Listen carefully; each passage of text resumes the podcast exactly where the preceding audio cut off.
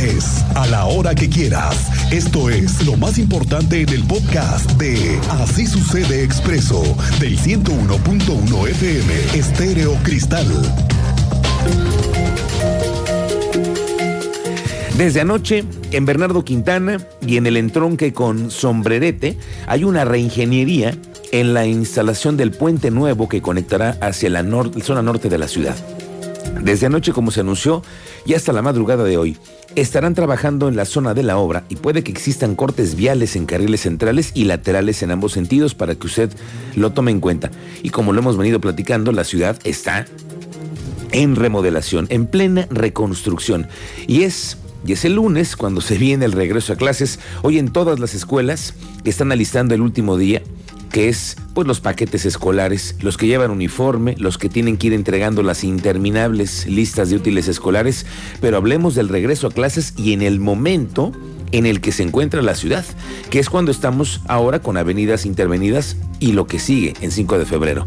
Ya están contemplando, ponga usted atención, una tolerancia para los alumnos que lleguen tarde por cuestiones de obras. Tú conociste de este anuncio de primera mano. Cuéntanos, Andrea Martínez. Bienvenida, muy buenas tardes.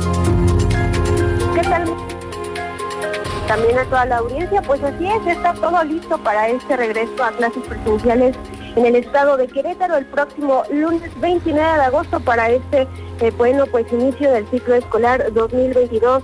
2023. Y bueno, al respecto, el coordinador general de la UCEDEC, Raúl Iturralde Olvera, bueno, pues estimaba que para este regreso a clases se esperan aproximadamente a 380 mil alumnos de nivel preescolar, primaria y secundaria de escuelas públicas de los 18 municipios, además de que, bueno, pues recordó que también se podría ampliar este número debido al registro eh, alumnos foráneos que se abrió durante esta semana y que buscan pues justamente ingresar a la educación básica pública en la entidad. Escuchemos con esta información que nos compartía primeramente el coordinador general de la UCB.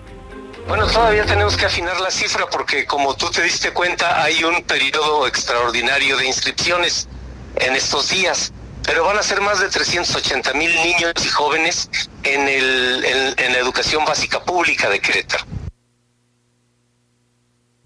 como ya lo adelantabas, Raúl Iturralde, pues nos daba a conocer que se mantiene esta tolerancia de 30 minutos para todos aquellos alumnos que se encuentran en escuelas, eh, pues justamente ubicadas cerca de Avenida 5 de Febrero, a causa de las obras hidráulicas que se realizan en esta zona. Y bueno, pues recordar que son aproximadamente 30 las instituciones educativas los que se encuentran justamente en las inmediaciones de estas obras y en las que se contempla esta tolerancia de 30 minutos para que lo tomen en cuenta los padres de familia. Esta fue la información, Miguel Ángel. Gracias, Andrea. Estaremos pendientes. Vamos a ver cómo nos van con la tolerancia también en los trabajos.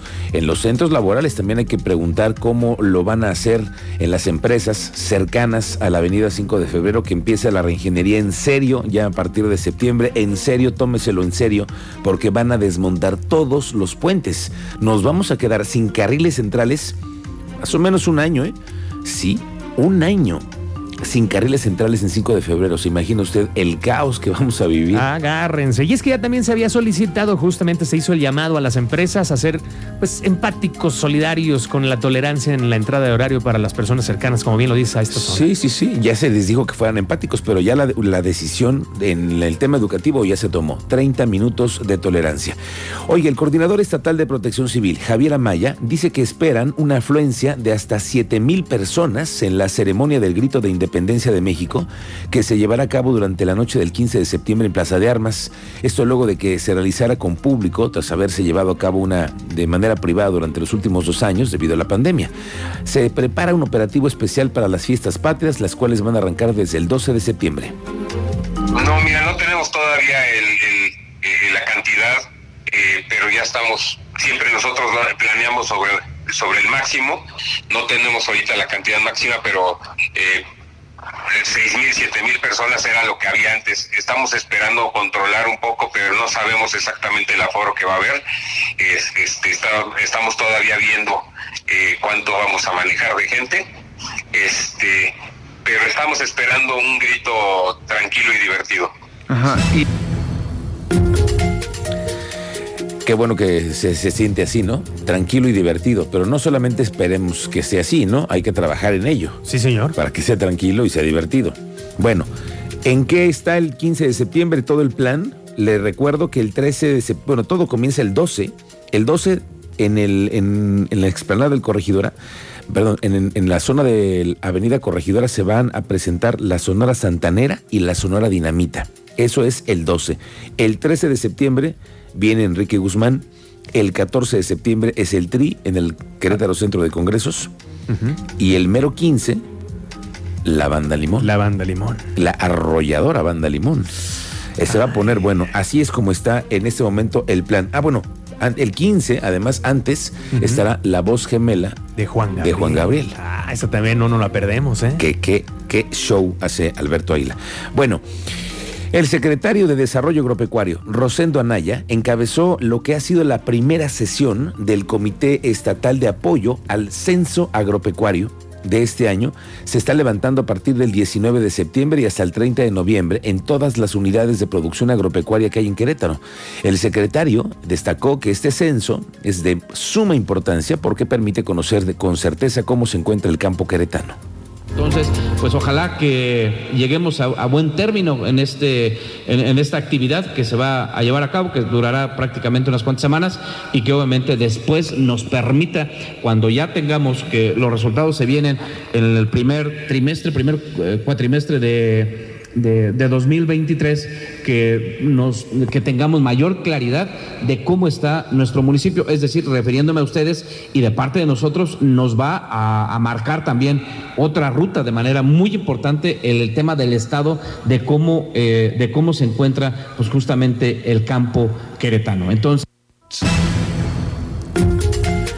Se llevó a cabo el foro de los derechos políticos electorales de la comunidad LGBT en México, donde se buscó concientizar a estudiantes del TEC de Monterrey, aquí en Querétaro, de las brechas en derechos de este tipo que aún se tienen. Los ponentes, Daniel Dorantes Guerra y Rosa Marta Gómez, consejeros ambos del Instituto Estatal Electoral, acompañaron a la diputada federal trans Salma Luébano en esta charla. Dorantes apunta que a pesar de que es 2021, mucha parte de la comunidad LGBT aún no puede conseguir una credencial de elector o votar, y mucho menos ser votado. Hay una brecha grandísima con todos los grupos en situación de vulnerabilidad. Tenemos una deuda histórica. ¿Por qué? Porque los hemos relegado, discriminado. Tenemos que revertirla. ¿Con qué? Con hechos concretos, con hechos reales. Es dar posibilidad de que estos derechos político-electorales de la, de la población de la diversidad se hagan reales. El derecho a votar. Y es algo tan simple. Tenemos nuestra credencial, vamos y votamos. ¿Qué complejidad es obtener una credencial para votar para una mujer transgénero? ¿Qué complejidad es para que una mujer transgénero ejerza el derecho al voto. No tenemos sensibilidad. ¿Pero qué creen? Derecho a ser votados, derecho a ser votadas y derecho a ser votadas. Durante esta madrugada, personal de protección civil y de rescate del Marqués atendió el reporte de una persona que cayó 10 metros. Tú estás al tanto de esto, Teniente Mérida. ¿Cómo te va? Muy buenas tardes. Muy buenas tardes, Miguel Ángel. En efecto, personal de protección civil del Marqués, rescatistas, pudieron salvaguardar la vida de una persona que había caído 10, 10 metros en el fraccionamiento de los encinos, afortunadamente solo con unos, golpes menores. Ayer también por la tarde, servicios de emergencia atendieron un incendio en la colonia Lomas de Casablanca, calle 35, donde se manipulaba pólvora. No se ha dado a conocer mayores detalles de la cantidad, los datos que nosotros tenemos es que se resguardaban en el lugar aproximadamente dos kilogramos de pólvora para pirotecnia estaremos al pendiente y dando seguimiento de esto para conocer si contaban o no con los permisos. Y hace un par de horas les dimos eh, parte a través de Facebook, otro asalto por supuesta compra-venta de un auto a través de Facebook.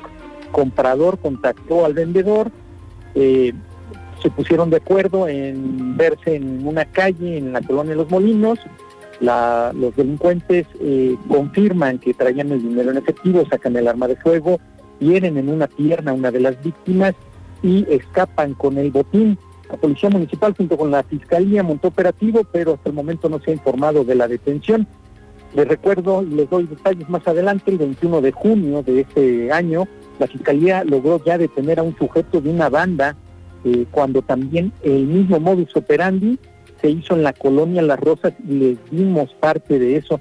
Tendré detalles más adelante, Miguel Ángel. Es cierto, teniente, no es la primera vez y ya lo hemos alertado aquí, lo vamos a platicar más adelante. Gracias, teniente Mérida. El alcalde del Marqués, Enrique Vega, confirmó la baja de dos elementos de la Policía Municipal tras la omisión que derivó en la agresión de los periodistas Ramón Rodríguez y Abraham Hernández, ambos compañeros de esta casa, quienes realizaban la cobertura de un accidente y fueron agredidos ante la presencia de los uniformados que no hicieron nada. Ya les costó la chamba, ¿eh?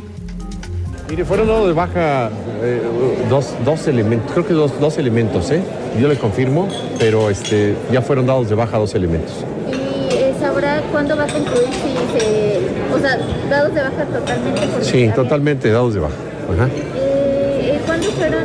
¿Desde cuándo fueron? No le sé decir exactamente, pero fue de la, de la semana pasada. El Santísimo y la Virgen de los Dolores de Soriano sobrevolaron Querétaro. Esto forma parte de las actividades de la Jornada de la Paz que lleva la diócesis de Querétaro durante el mes de agosto y septiembre. El vuelo partió del Aeropuerto Internacional de Querétaro con las imágenes que sobrevolaron el territorio queretano y parte de Guanajuato que integran la diócesis de Querétaro, en donde desde los aires se bendice al pueblo queretano, acompañado de una oración para pedir por la paz del mundo y de Querétaro. En este vuelo queremos nosotros unir todos los corazones de los queretanos y elevar una oración a Dios para pedir por la paz, para pedir por el cese de la guerra que tenemos a nivel mundial, pedir por eh, el cese de la violencia en México y además orar para que nuestro pueblo, de manera muy particular el pueblo de Querétaro, tengamos y, y se cree y se fortalezca una cultura de paz. La Sociedad Crematorio Querétaro SADCB deberá pagar al municipio de Querétaro un millón ciento cuarenta y tres mil pesos de adeudo por la operación del crematorio municipal que no se había entregado desde el año 2015.